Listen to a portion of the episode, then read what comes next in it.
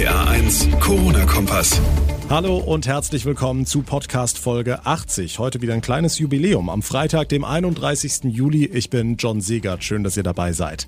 Paukenschlag heute für alle Spanien-Urlauber. Das Auswärtige Amt spricht Reisewarnungen für drei Regionen in Spanien aus, darunter die Metropole Barcelona und die Strände entlang der Costa Brava.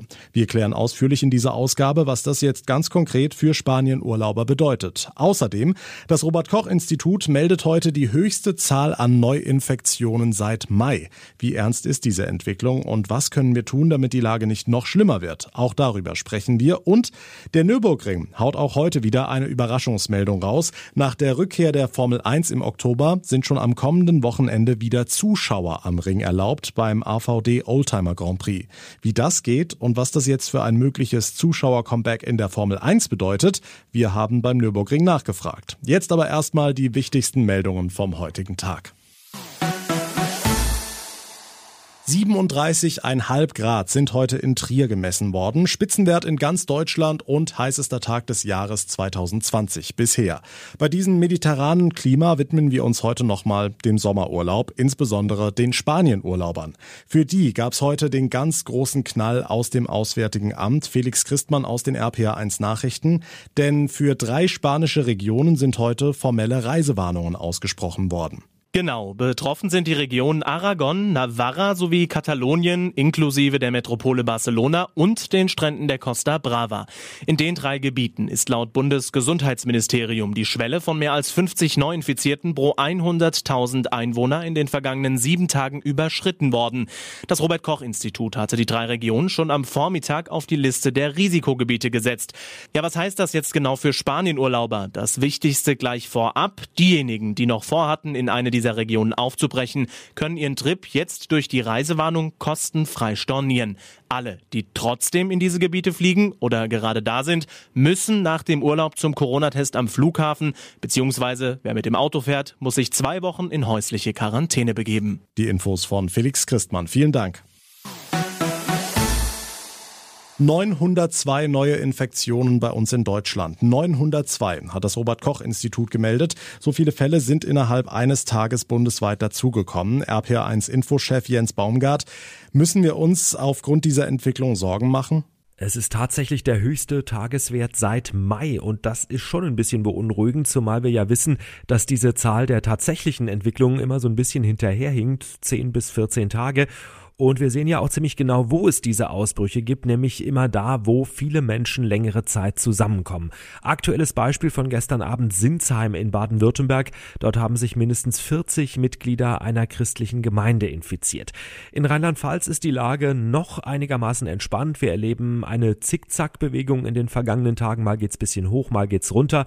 Gestern waren es nur 13 neue Fälle, aber wie gesagt, bundesweit sieht's gar nicht gut aus. So, was können wir tun, damit die Lage nicht noch schlimmer wird? Vielleicht doch öfter mal die Maske tragen? Da gibt's nämlich jetzt eine hochinteressante Studie. Die Masken sind offenbar noch wirkungsvoller, als wir sowieso schon wussten. Ne?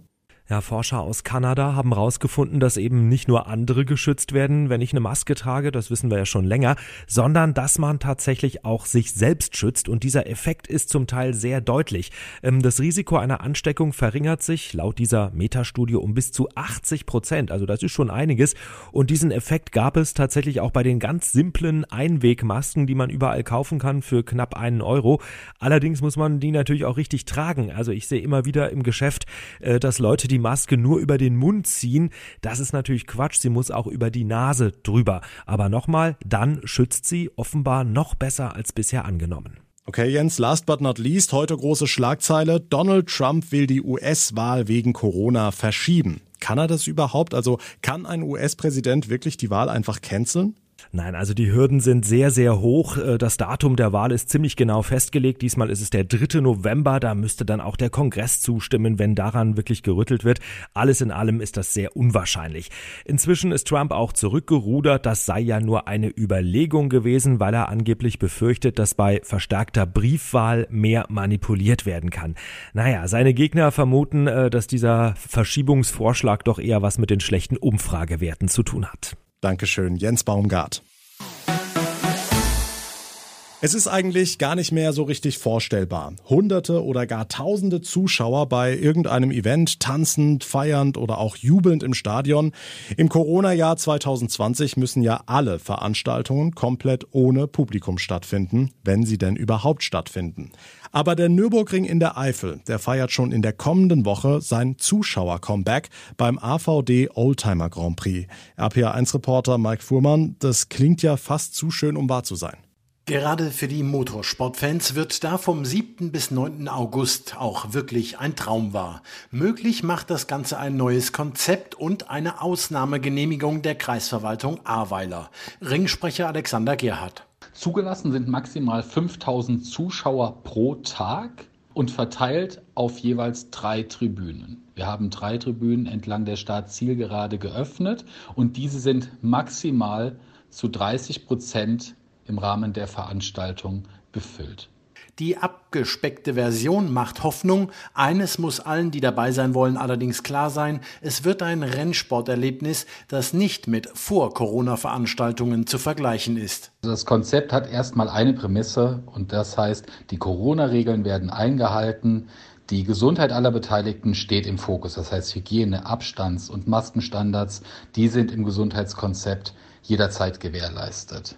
Natürlich wird es entsprechende Kontrollen geben, denn das neue Konzept stellt die Weichen für die Zukunft. Natürlich gilt dies auch als Basis für alle weiteren Gespräche und Planungen hinsichtlich möglicher Zuschauer für weitere Veranstaltungen, wie zum Beispiel GT Masters, DTM 24-Stunden-Rennen oder vielleicht auch die Formel 1.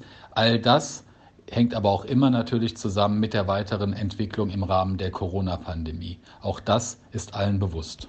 Der Nürburgring feiert am nächsten Wochenende sein Zuschauer-Comeback. 5000 Besucher dürfen beim Oldtimer Grand Prix dabei sein. Die Infos von Mike Fuhrmann. Vielen Dank. Und damit komme ich zum Ende der heutigen Ausgabe. Wenn euch der Podcast gefällt, dann würde ich mich sehr freuen, wenn ihr ihn abonniert und gerne könnt ihr mir auch eine Bewertung bei iTunes hinterlassen.